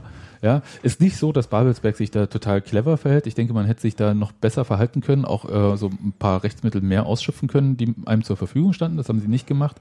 Aber ähm, Naja, ist halt andererseits aber auch nur ein Amateurverein. Budget. Ja. Ja, aber Und andererseits ähm, zu der Glaubwürdigkeitsgeschichte versucht ja der NOFL gerade ähm, irgendwie von diesem Urteil halt zurückzurudern, ohne es irgendwie außer Kraft zu setzen. Also sie wollen irgendwie diese, ähm, das, das mit den Nazischweinen raus, da drin steht, wollen sie irgendwie wegdiskutieren oder ähm, ignorieren. aber Aber es steht ähm, noch drin. Aber es steht halt Natürlich. was Steht drin, ja drin. Das weil halt- ist ja jetzt einfach mal so da. ja, weil sie das Verfahren halt nicht irgendwie nochmal wiederholen. Und, Ja. Also ähm, ist auch, ist auch Davidsberg schwierig. hat dann gesagt, also wir bezahlen das halt nicht, ähm, solange ihr das nur irgendwie so sagt, sondern wir, sie verlangen irgendwie ein expliziteres Commitment, ähm, Macht da, also in eine Urteil. Verpflichtung des MRV an sich selbst, ähm, entschiedener gegen äh, Rassismus und Nazis äh, in seinem Zuständigkeitsbereich vorzugehen. Und bisher ist das scheinbar ähm, noch nicht zur Es fällt den offensichtlich, zufriedenstellend. es fällt den geschehen. offensichtlich schwer. Und ähm, Wo hat denn der seinen äh, Sitz? in Berlin?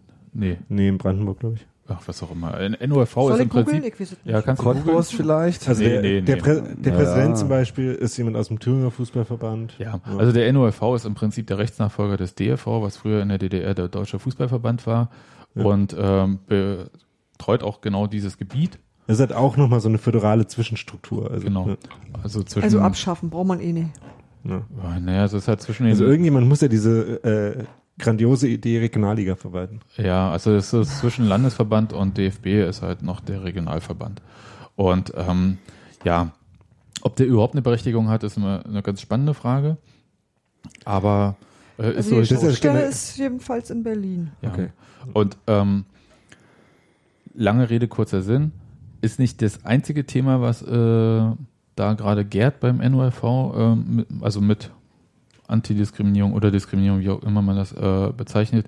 Cottbus selbst hat ein massives Problem mit, mit äh, Rechtsextremismus. Die Also Pressekonferenz, Stadt- müssen wir jetzt nochmal kurz erwähnen, Ja. die Pressekonferenz bevor wir Ja, die. Chronologie noch abschließen. Es gab dann eine Pressekonferenz Ja. mit Journalisten, ähm, bei der die erste Aussage war, aber macht mal bitte die Kameras und die Aufnahmegeräte aus. Und dann wurde irgendwie zwei Stunden, zwei Stunden mit den Journalisten geredet, ohne dass die Aufnahmen liefen. Ja, es ist, also g- ganz ehrlich, das ist auch für mich so Vertrauensbildende Maßnahmen. Nee, das, für mich ist 101. das ein Punkt, äh, okay, dann gehe ich halt wieder. Genau. Ja, also was, was, was soll ich denn da machen irgendwie, wenn ich halt im Nachhinein nicht beweisen kann, dass die Worte, die da gefallen sind, auch tatsächlich gefallen sind. Kannst, also da das, waren ja noch andere Leute dabei. ja, das ist ja so, als halt, wenn Diktiergerät mehr zählt als ein Zeugenbeweis. Das ist ja Quatsch. Ja, Also eigentlich kannst du das schreiben. Es waren einfach genug Leute im Raum, die sagen so, Ja. so ist es gewesen, das haben sie gesagt. Ja. Das ist halt die andere Alternative, die du hast, außer gehen. Denn du musst Mhm. dich nicht daran halten. Nein, natürlich, äh, ich hätte ja gesagt, man muss sich da auch nicht dran halten, Nö. weil halt Wenn die im mir was erzählen wollen, dann sollen sie mir was erzählen und dann darf ich es schreiben. ja. Dann weiß ich es nämlich. Also das ist halt nicht so, naja, ist ja auch wurscht, das führt jetzt so in Details. Ja. Das, ähm, insgesamt Ich fand nur, dass das nochmal gut illustriert hat, Ja. wie Ja. viel da verstanden wurde Ja, darüber, worum es eigentlich geht. Okay, aber insgesamt muss man mal festhalten, ähm, wenn man denkt, dass der DFB in einigen Situationen ein unprofessionelles Bild abgibt, Ha, äh, das dann noch schöner. Aber Äh, immerhin hat sich der NURV ja jetzt damit auch äh, Und bundesweite und weltweit das Int- äh, Lass mich doch heute mal einen Satz beenden, Daniel. Ja, sorry. Ja, ähm, ja, jetzt kennen alle auch den NOV, ist richtig, äh, war ja vorher nicht so. Eigentlich war es eine breit angelegte Ka Kampagne zu Bekanntmachung. Ja, es gibt keine-. Es gibt keine schlechte PR. Genau. Ähm, wie auch immer das ausgeht, ich glaube, das äh, wird ausgehen wie das, wie heißt das? Hornberger Schießen. Ja, ähm, und ähm, da Ging wird das noch gleich aus? Ja, eben.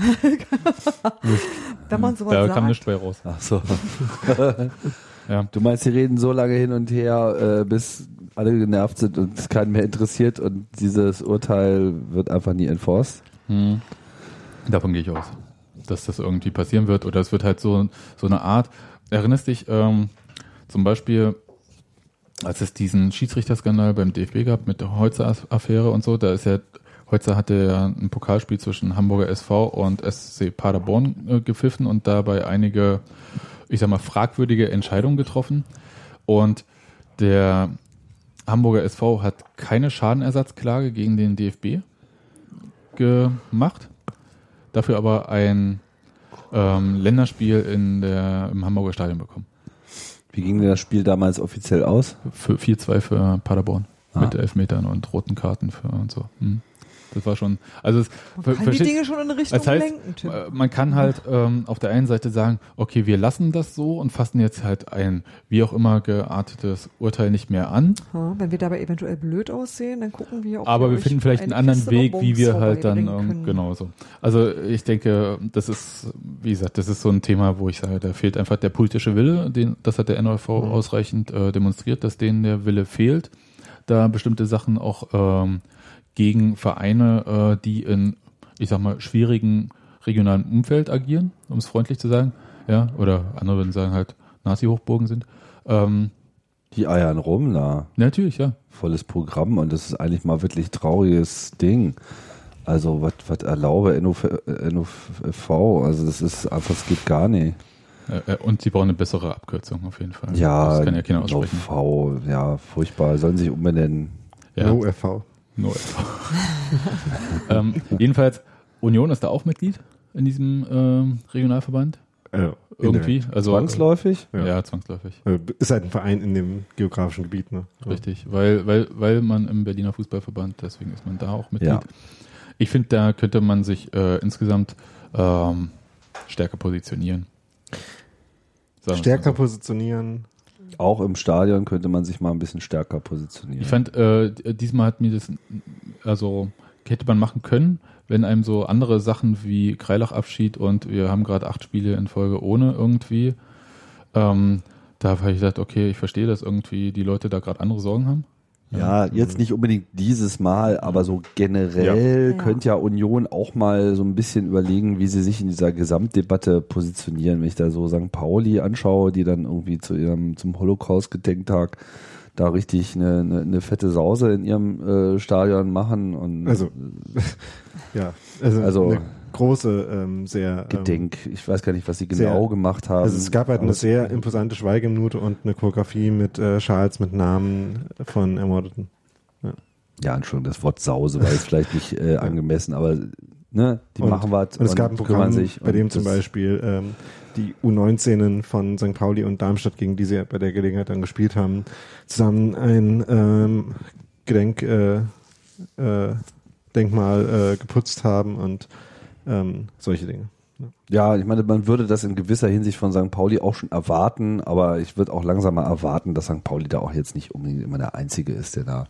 Ist ja jetzt Äh, äh, bei, bei dem. Babelsberg-Fall jetzt auch nicht äh, der Punkt. Also weißt du, ich Und glaube, es würde einfach auch reichen, dass man seine Nazis rausschmeißt. Genau. Ja, das man- würde mir das- vollkommen genügen. Dann Ja, müsstest du das- ja keine Statements mehr abheben. in das die ist scheiß Richtung- auf die Statements. Hauptsache irgendwie, äh, Gab es nicht vor zwei Jahren mal diesen Fall da mit diesem äh, gebrochen. Facebook-Hitler-Unioner, der Stadionverbot bekommen hat? War da nicht sowas? das ging relativ schnell. Das ging schnell, dann hoffen wir mal, dass Ja. diesmal auch schnell geht.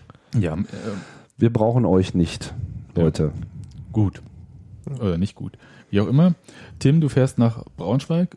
Du warst jetzt öfter schon mal mit Union in Braunschweig, aber noch nie Erfolg gehabt, ne? Ähm, nee.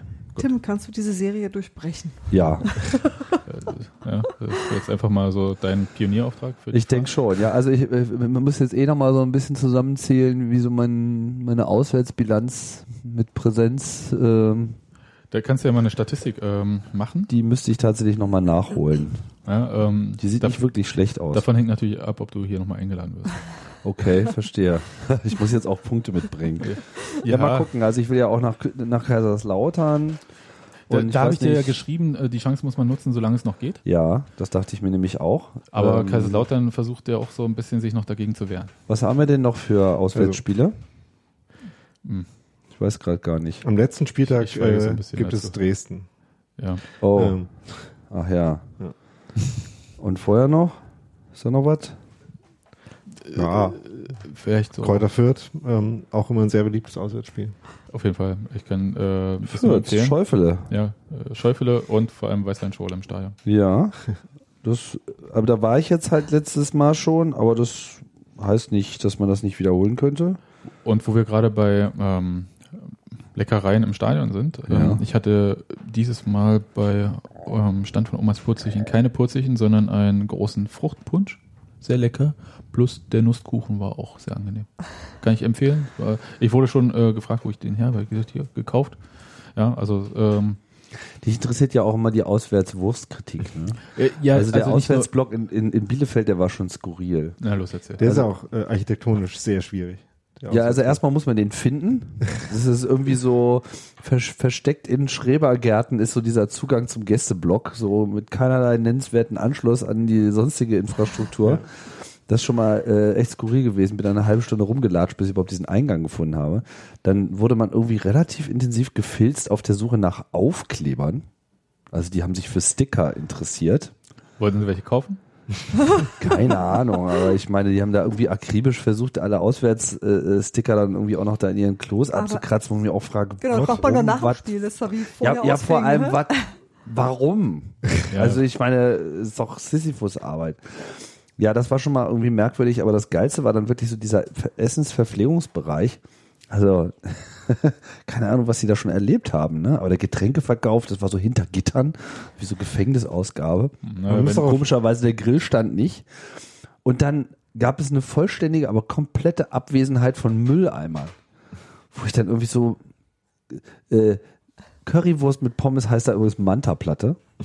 Okay. Was, was ich ja auch schon latent diskriminierend fa- fand, insbesondere als ehemaliger Manta-Fahrer. so alt bist du.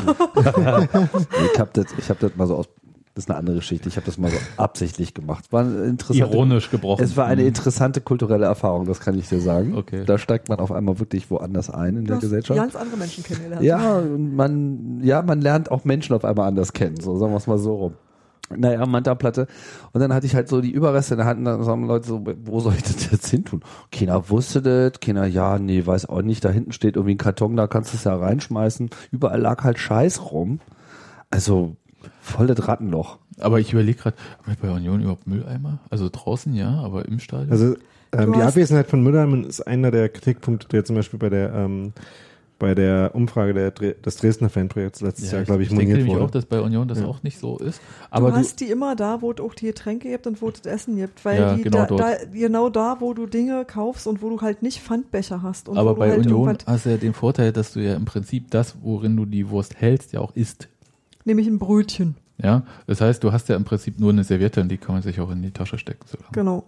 wenn man sie nicht total voll. Ja, es gibt eigentlich gar keinen Abfall bei Union. Nee, nicht so richtig. Nee, Jedenfalls du hast äh, Becher, die zurückgehen. Ja. im Normalfall. Im Äh, nicht immer, Normalfall. aber Genau. ähm, Gegen Ende wird ja dann umgeschaltet auf Und- Einweg. und natürlich, äh, also bei Omas Putzichen kriege ich natürlich Pappbecher. Also das heißt, die muss ich dann natürlich äh, separat entsorgen. Ja. Aber okay, das, äh, Aber kannst du da auch. War Also jetzt nicht ist so ja- geil. Aber der Gäste, Gehaltvoll, der ich sag mal so, der ne? Gästeblock bei Union, äh, ich glaube, manchmal wäre es vielleicht ganz gut für uns alle, äh, mal die Erfahrung auch zu machen, wie es bei Union aussieht. Ja, man müsste sich mal, mal ein Spiel aussuchen, wo es angemessen wäre als Gast. Sandhausen. Gleich das nächste Spiel, Tim. Äh, Spaß. Richtig, ja. Ja, aber das- ja, weiß ich gar nicht. Wird denn der Gästeblock da überhaupt als solcher betrieben? Nö. Das wissen wir noch nicht. Beim letzten Mal nicht, äh, dieses Mal vielleicht. Weiß ich Hm. nicht. Also Daniel bisher und gab es ich noch nichts. gehen gegen- mit unseren Erol-T-Shirts. Da kommt der Erol Zenolao Fanblock aus, aus Sandhausen. Genau, dieses, Jahr, dieses Mal gab es ja einen schönen Trimmel-Fanblock. Oh ja. äh, Der tatsächlich, So weit sind wir schon. Auf, äh, genau, Genau. Auf, der, auf der Haupttribüne gab es Genau. halt äh, eine Gruppe von eins, drei, drei, Jetzt, wo Damir weg ist, gibt es schon wieder ein, einen, Ach, eine, eine. Vakanz auf dem Bereich Unioner der Herzen. Ach naja, nee, ich glaube, das, ist Steven schon, und Trimi. das gibt schon ein paar so Leute, die auch durchaus zu Recht Ansehen genießen. Ja. Micha, Pipapo, eigentlich alle. Alle Götter. Gut. So, jetzt aber Leute. Du Ähm, hast Hunger, nehme ich an. Ähm, ja, ich würde gern ähm, Abendessen machen, aber ich würde sagen, wir haben uns jetzt auch ähm, hinreichend ausgequatscht Okay. und ähm, hören uns dann nach dem Auswärtsspiel beim beim bei doch, beim Braunschweiger Turn- und Sportverein ähm, äh, wieder. Machen wir. Und äh, vielen Dank, Tim, dass du da warst. Daniel, vielen Dank, dass du da warst. Äh, Steffi, danke, dass du hier geblieben bist. Mhm. Ähm, Ich gebe mein Möglichstes. und wir hören uns dann einfach nächste Woche wieder. Jawohl. Jawohl. Bis denn. Bis denn. Tschüss. Ciao. Ciao.